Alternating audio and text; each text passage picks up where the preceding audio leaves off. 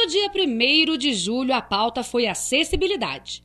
O vereador Leandro Moraes acompanhou representantes da Associação Demove em uma reunião com o prefeito Coronel Dimas. A Demove é uma associação que defende a acessibilidade e que realiza diversos trabalhos voltados para a causa. Na oportunidade, o vereador, que é líder do prefeito na Câmara, apresentou ao executivo o representante da associação, bem como os trabalhos realizados por eles.